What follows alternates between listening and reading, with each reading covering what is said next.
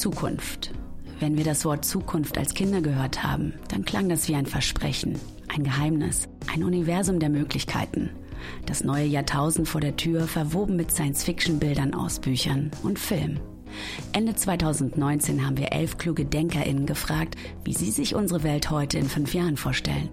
Wir haben realistische und utopische Antworten erhalten und wollten nach genau fünf Jahren noch einmal nachhaken, welche Ideen wahr geworden sind. Doch dann kam 2020. Wir alle sind seitdem Teil eines Szenarios, das sich wie Science Fiction anfühlt, aber mittlerweile unsere Realität ist. Nach diesem unwirklichen Jahr wollen wir nochmal ein Update geben. Was denken wir jetzt? Wie wird unsere Welt heute in fünf Jahren aussehen? Wie arbeiten wir? Wie feiern wir? Welche Corona-Nachwirkungen sind dann noch sichtbar? Wir haben erneut einen Fragebogen an kluge DenkerInnen geschickt und wollen wissen, was sie glauben, wie unsere Welt heute in fünf Jahren aussieht.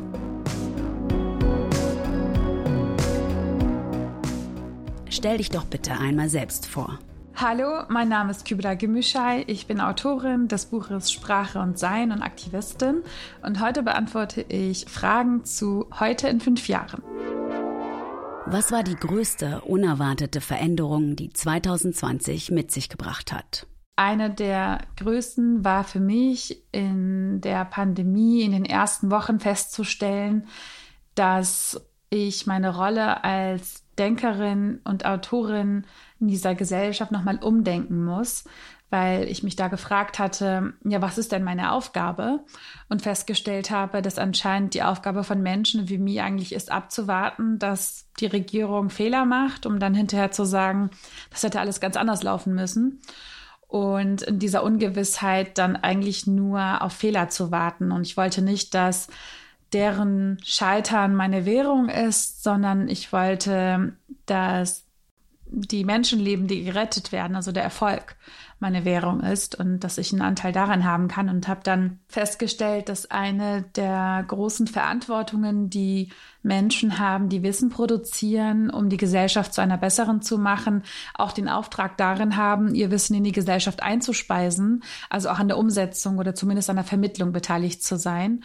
Und das war mir in der Form und Klarheit zuvor nicht bewusst und hat damit meine gesamte Arbeit tatsächlich verändert. Meine Haltung zur Welt und meine Haltung zum Denken und zum kritischen Erfassen der Gesellschaft. Welche Corona-Nachwirkungen wird man noch in fünf Jahren spüren? In fünf Jahren wird man viele der Nachwirkungen von Corona noch klar und deutlich spüren. Ähm, das gesellschaftliche Gefälle, die Schere, die sich aufgemacht hat, verschärft sich gegenwärtig und die Folgen dessen werden uns mindestens fünf Jahre noch begleiten. Ähm, die Armut, die verstärkt worden ist, aber auch die Bildungsungerechtigkeit, die massiv verstärkt worden ist. Menschen, Kinder, die gerade nicht den gleichen Zugang zur Bildung haben wie bestimmte andere, wo zu Hause nicht gleichermaßen ausgeglichen werden kann aber auch psychische Belastungen, die sich in dieser Zeit massiv verschärft haben, deren Langzeitfolgen erst in den nächsten Jahren sichtbar werden. Also viele, viele Missstände, Missbrauch mm, und viele andere Missstände, die gerade noch unterm Radar passieren, aber ja in großem Maße und flächendeckend zum Teil passieren, werden erst später sich in ihrer Struktur sichtbar machen und werden damit zu gesellschaftlichen Herausforderungen, wo es auch strukturelle Lösungen für braucht, weil das sind keine Einzelfälle, es sind strukturelle Missstände. Und bis sie als solche, als strukturelle Missstände erfasst werden, wird es leider eine gewisse Zeit brauchen. Wie sieht dein ganz normaler Arbeitstag in fünf Jahren aus? Wie werden wir arbeiten? Ich denke, mein normaler Arbeitstag in fünf Jahren wird dem heutigen tatsächlich sehr ähneln und zwar wird er sehr abwechslungsreich sein.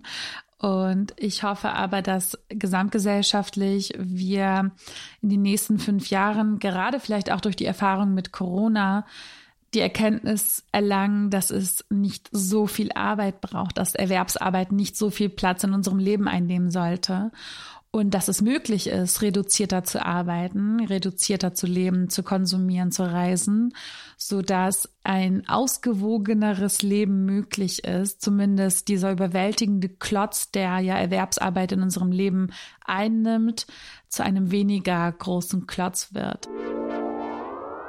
Welche Jobs gibt es in deiner Branche 2025 nicht mehr? Oder langsam immer weniger? Ich glaube, dass wir so eine Art Sättigungsbereich erreichen der Podcasts. Und ich glaube, dass in Richtung 2025 sich die Zahl der Podcasts etwas reduzieren wird und aber trotzdem Podcasts bleiben werden und zwar in immer besserer Qualität wo mehr Mühe reinfließt und innovative Formate, die ja jetzt schon auch, wie zum Beispiel hier, gegründet werden, weiterhin gegründet werden und entstehen. Aber diese Masse an Talk-Podcasts mit zwei Dudes oder mehr wird sicherlich oder hoffentlich weniger.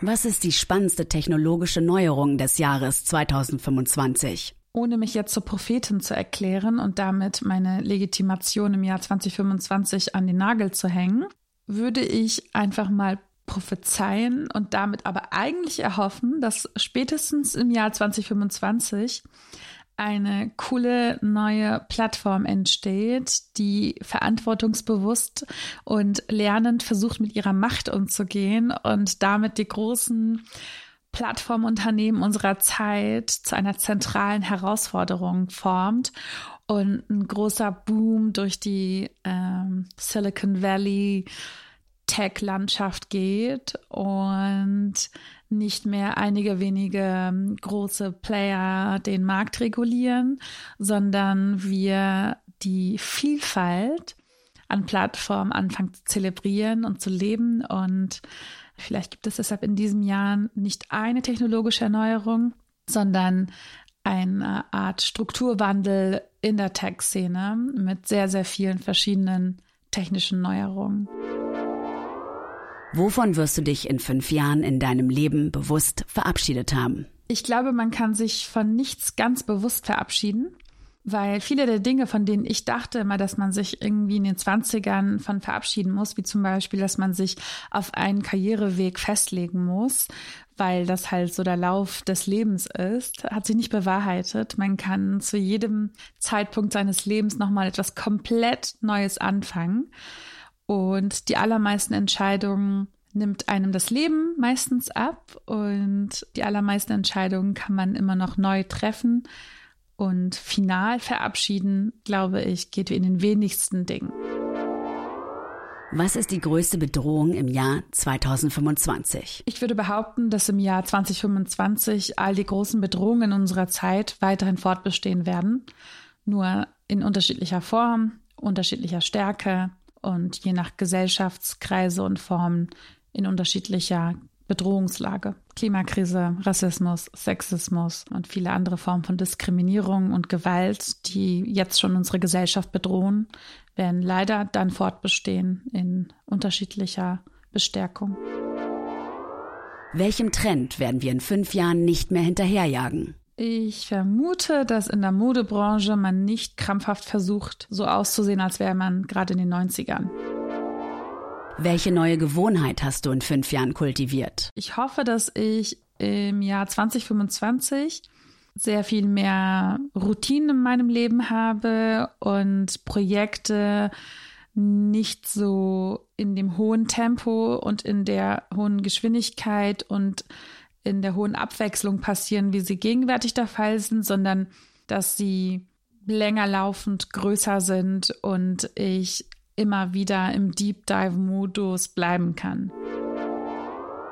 Was wird bis 2025 passieren, womit niemand gerechnet hat? Ich möchte behaupten, dass im Jahr 2025 feministische antirassistische Aktivismus richtig rockt und zwar hegemonial rockt und nicht nur aus der Opposition heraus gegen Strukturen ankämpft, sondern Strukturen stellt und die Gesellschaft damit einen hohen, großen Sprung an Progress gemacht hat.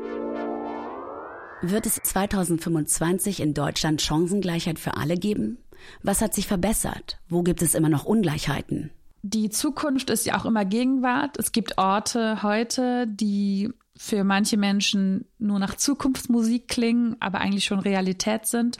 Was ich damit sagen möchte, ist, wir leben in einer Zeit von Gleichzeitigkeiten, in einer Gesellschaft von Gleichzeitigkeiten, während sich in bestimmten Kreisen Rechtsextremismus immer stärker verschärft und äh, Menschen zu Gewalt greifen, Waffen deponieren und sich auf einen Bürgerkrieg vorbereiten, gibt es gleichermaßen Menschen, die an einer Zukunft arbeiten, die geschlechtergerecht, feministisch, antirassistisch ist, wo Menschen Kunst, Kultur, Musik zelebrieren, die eine gerechtere Gesellschaft versucht zu erproben.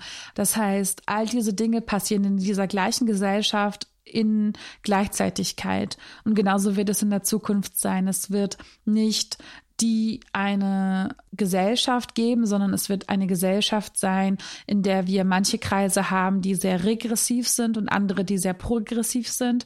Was ich aber hoffe, ist, dass die Hegemonie weitergeht und progressiver wird und dass die regressiven Kreise in unserer Gesellschaft nicht die Hegemonie für sich beanspruchen können oder innehaben. Welche Marke, Popstar oder Sache gibt es in 2025 nicht mehr, die es heute noch gibt? Ich vermute, alles, was es heute gibt, wird es auch dann noch geben, selbst wenn diese Person oder diese Sache gestorben ist, weil Menschen selbst Dinge, die nicht mehr produziert werden, verstorbene Menschen eigentlich so zelebrieren und ihre Erinnerung so wachhalten können, so als würden diese Menschen nach wie vor bestehen. Aber ich würde sagen, dass aufbauend auf die letzte Frage und die Antwort es Gleichzeitigkeiten geben wird. Also bestimmte Popstars und Sachen sind in bestimmten Kreisen tot und in anderen ist eine Welt für diese Menschen ohne diese Sache oder diesen Popstar nicht vorzustellen. Was wünschst du dir? Wie sieht dein Tag heute in fünf Jahren aus? 2025 hoffe ich, dass ich um diese Uhrzeit Vielleicht habe ich noch ein paar mehr Kinder als nur eines. Äh, bis dahin äh, es trotzdem schaffe, ein Buch zu lesen, vielleicht gemeinsam mit der Familie beim Abendbrot und dass wir dann vielleicht alle zusammen uns ein, in ein Sofa einkuscheln und gemeinsam ein Buch lesen und dann legen wir die Kinder ins Bett und dann kann man noch mal vielleicht gemeinsam ins Theater gehen oder einen Spaziergang machen oder irgendwelche anderen schönen Dinge, die man so tun kann, wenn man erschöpft nach einem Tag mit Kindern endlich etwas entspannen kann.